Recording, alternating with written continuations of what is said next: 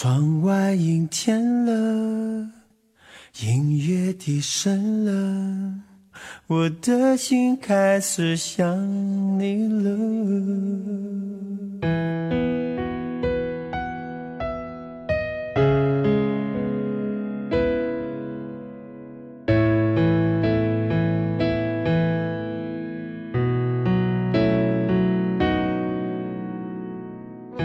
如果一个人是一个开始，两个人是不是结局？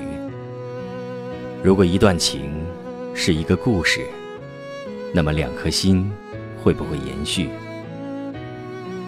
有没有人让你甘心低到尘埃里？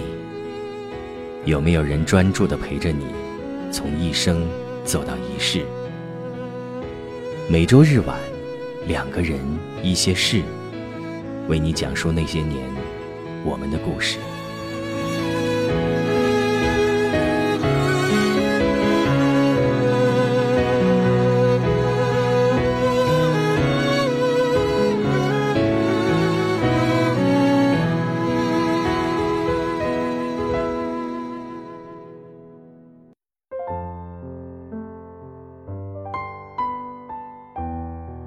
我是在哥们儿张毅的婚礼现场。遇见山子的那天，现场很乱，人很多，但我一眼就在人群中看到了她。她太漂亮了，美到发光的那种。因为她，我才知道什么叫一见钟情。婚宴结束后，我厚着脸皮请张毅介绍我们认识。张毅看穿我的心思，撺掇我们互加了微信。第二天，我就迫不及待地向山子发起了猛烈攻势，生怕晚一步，他就被别人追走了。做工程的男人大多粗线条，不懂浪漫，我也如此。我表达爱意的方式很粗暴，就是砸钱。说实话，这几年，我承包工程确实赚了一点钱。在有能力对一个女孩好的时候，遇到山子。简直就是人生一大幸事。我送了他无数大牌化妆品、包包、手表、首饰、衣服。最开始山子是拒绝的，但我坚持送，一来二去，他慢慢接受了。在这个过程中，我们的关系也慢慢变得亲近。半年后，山子终于答应做我的女友。那一刻。我觉得自己是世界上最幸福的女人。随着和山子恋情的逐渐深入，原先那些起哄打趣的哥们儿，开始唱衰我们的恋情。他们觉得山子同意做我的女友，不过是看上了我的钱。山子考取驾照后，我想送他一辆车。当初介绍我们认识的张毅是开车行的，我想拜托他。买一辆奔驰进口小跑。张毅得知我的用意，笑得意味深长。大鹏，当哥的提醒你一句，差不多得了啊。我没反应过来，你这话什么意思？张毅顿了顿，说：“你送他包、衣服、首饰什么的，送就送了。女人嘛，也不能让人白白跟你好。可你要送跑车，就有点过了。”他用手指指我：“你什么身家？好不容易熬出头，风吹雨淋的赚了点钱，经得起这么折腾吗？”张毅的好意我心领，但他这么说山子，我很不高兴。我正色道：“张毅，我对山子是真心的，可不是玩玩。”张毅一脸嘲笑：“我早看出来了，你已经被他迷得神魂颠倒。”但你想过没有，他对你是真心的吗？假如你现在变成穷光蛋，他还能跟你好吗？他是那种正经过日子的人吗？兄弟，大家都是成年人，别傻了。漂亮女人都是明码标价的。张毅说的我都懂，在没有遇见山子之前，我甚至也说过类似的话，但不知为什么。我就是很笃定，山子不一样。最后我没有通过张毅，而是在 4S 店提了车，价格不菲。山子特别开心，那几天看我的眼神都是水汪汪的。只要山子开心，我就开心。我对他投入这么多，一来是真心喜欢他，二来也是奔着结婚去的。我们之间，并非像朋友们所想的那样，除了买买买，没有其他。闲暇时，我们常常窝在小家里吃火锅、看电影，也会挑天气好的时候出去逛公园、压马路，感情一直很好。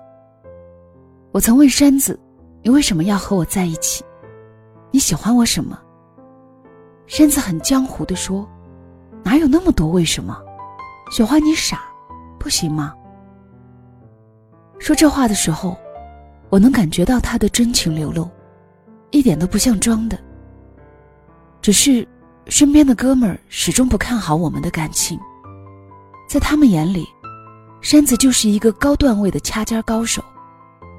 他们越是如此，我越要证明，我和山子是真爱。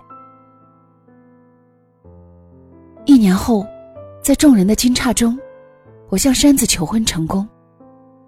第二天，我带着他去附近新开的楼盘。以他的名义买了一套洋房，算是结婚礼物。这波操作下来，差不多花光了我大半的积蓄。大家都觉得我疯了，但我知道自己没疯。因为工作性质，我需要频繁应酬，有时甚至不能回家。我就是想给山子更多的安全感。交房后，我和山子举行了隆重的婚礼。新婚燕尔，我感觉空气都是甜的。从欧洲度蜜月回来，我将全部精力放到项目上，希望赚更多的钱，让山子过上更好的生活。新工程开展的很顺利。然而，我千算万算也没想到，工期进行到一半时，我的合伙人将账上的钱卷跑了。屋漏偏逢连夜雨，一周后，陆续有供应商前来催款，我好说歹说，才将他们安抚好。我盘算着，要尽快催回上一期工程的欠款，才能填补这个窟窿，以解燃眉之急。但是，当我登门催讨时，却被对方财务告知，负责人多日联系不上。这时，我才意识到出大事了。在我们这个行业，出现三角债是常事，但同时遭遇合伙人卷款和甲方老板跑路并不多见。两道大雷同时劈到我头上，根基本就不深的我，毫无招架之力。各路供应商就像通过气一样，纷纷来电或来人催款。眼见着工人也要发工资了，我把所有的钱凑到一起。还不够他们半个月的工资。那段时间，我愁得眉头都能拧出水。回到家里，看着兴高采烈忙装修的山子，我实在不忍，或者说，不敢将真相告诉他。那一刻，我才发现，其实我的爱真的很卑微。尽管我倾尽所能，给了他最好的一切，尽管她已经是我的老婆。但我仍觉得，我就要失去他了。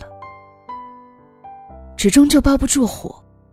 有一天，山子找我要钱，说看中了一套健身设备，想买来装在新房里，方便我们健身。他说，尤其是你，整天应酬，看看你的啤酒肚，这样对身体不好。有了这套设备，回家就能锻炼，不用浪费时间。那套设备三万多。若在从前，我肯定二话不说就买了，但现在，我浑身上下连一万块钱都没有。我再也瞒不下去了，只能把事情的原委一五一十的告诉了山子。此时的我，就像失去了百宝袋的机器猫。坦诚一切后，我紧张的等待着山子的反应。他很震惊。但并没有我想象的那么惶恐，只是淡淡的说：“没什么大不了的，就当破财消灾。”再说了，不还有我吗？我又不是赚不到钱。山子不了解我的行业，我也不忍心详说结果有多坏，但现实告诉了他一切。迟迟拿不到款项的供应商们怒了，他们一致认为我是恶意拖欠。工人们拿不到应得的工资，纷纷罢工。卷款潜逃的合伙人和欠款跑路的老板，至今没有归案，下落不明。无奈之下，我只好向曾经的哥们儿求助，希望他们看在过去交情的份上，帮我渡过难关。结果呢，那些推心置腹的好兄弟，听说我落难后，纷纷找借口躲得远远的。情比金坚的兄弟情谊，原来是玻璃做的，这对我的打击很大。更让我难以接受的是，张毅拒绝我时，除了哭穷。还不忘揶揄我一番。我说什么了？娶妻当娶贤，你偏要娶个中看不中用的花瓶。你自己想想，他除了会败家，还会什么？看着面前的张毅，我满心憋屈，一句话都说不出。由于我迟迟无法还款，九位供应商对我彻底失望，他们联合提起诉讼。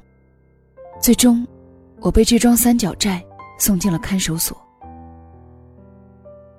进去前，我思量再三，向山子提出离婚。他望着我，坚定地说：“别傻了，我不会离婚的，你放心好了，我为你请最好的律师，砸锅卖铁，也要把你捞出来。”那一刻，我是感动的，但我更相信。这只是他善意的安抚。其实，就算他带着我给他的所有，决绝离开，我也不后悔。我真的很爱他，只要他过得好，我就安心了。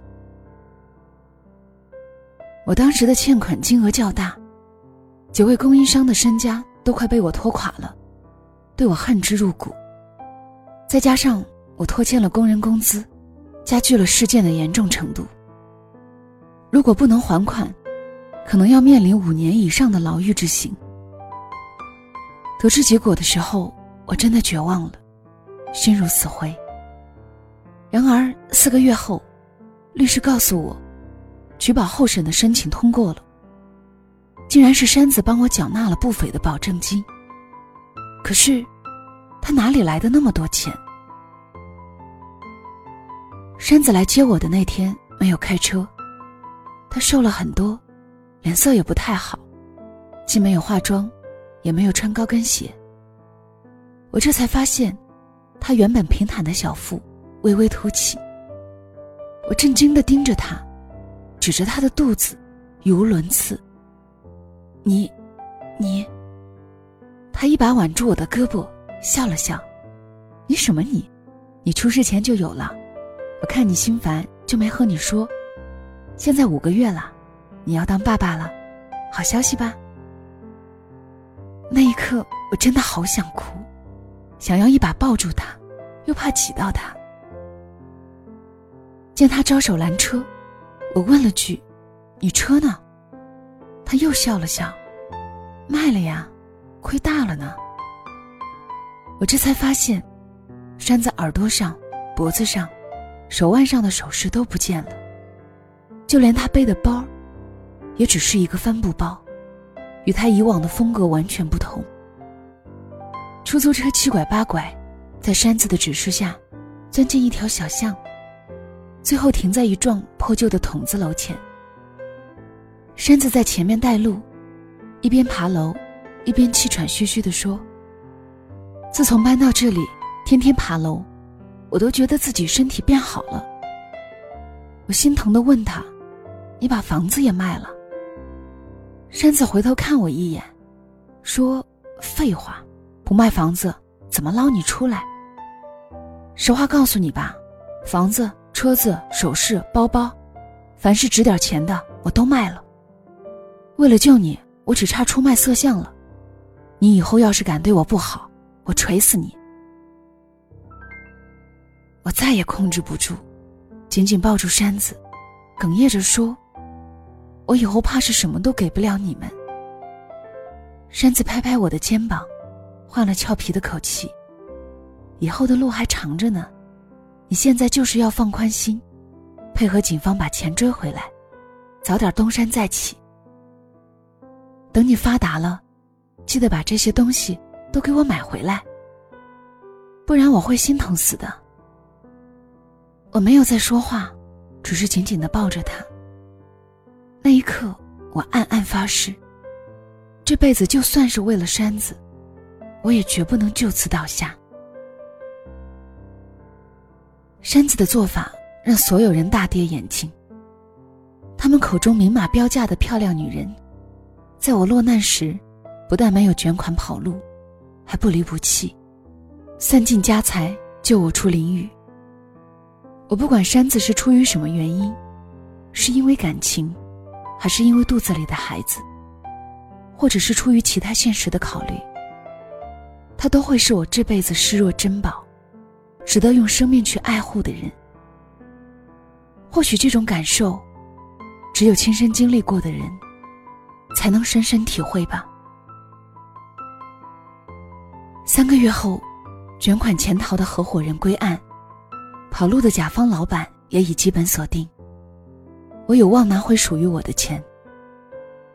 我希望，在我们的宝宝到来前，这一切都能尘埃落定。偶遇这场变故，看尽世态炎凉，还有心爱之人不离不弃，只是上天待我不薄，我心足矣。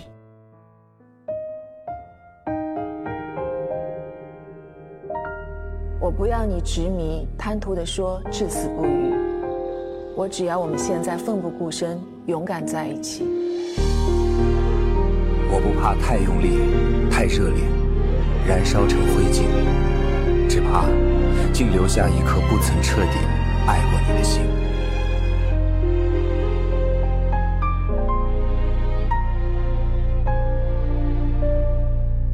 伟大诗人都睡着了。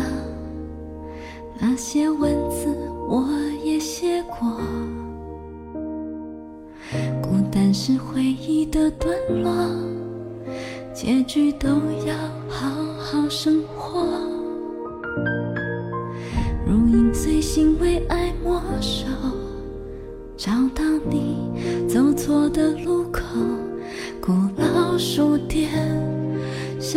尽头，你留给我。地图邂逅，如果彼此忘不掉，缘分逃不掉，岁月无一晚，圆满挡不掉。如果彼此找不到，思念办不到，我愿意为你说到做到。如果彼此都知道，爱情在燃烧，简简单单也。会天荒地老，谢谢你让我等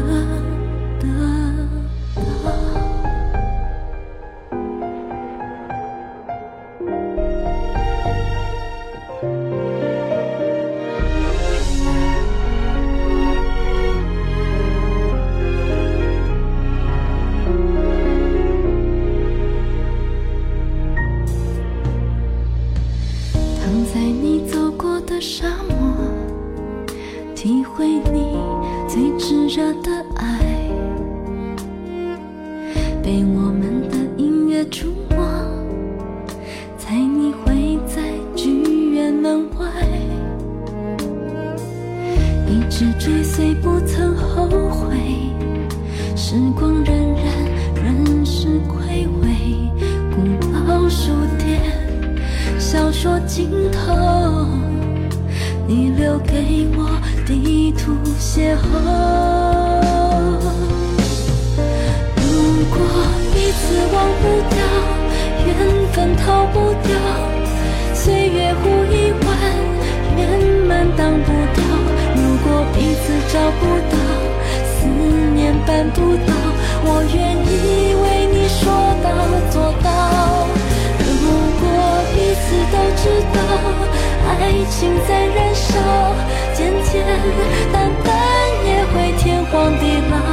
谢谢你，让我的。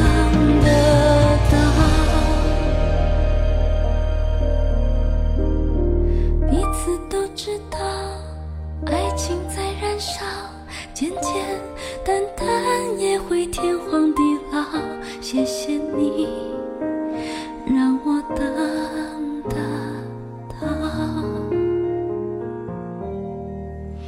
谢谢你。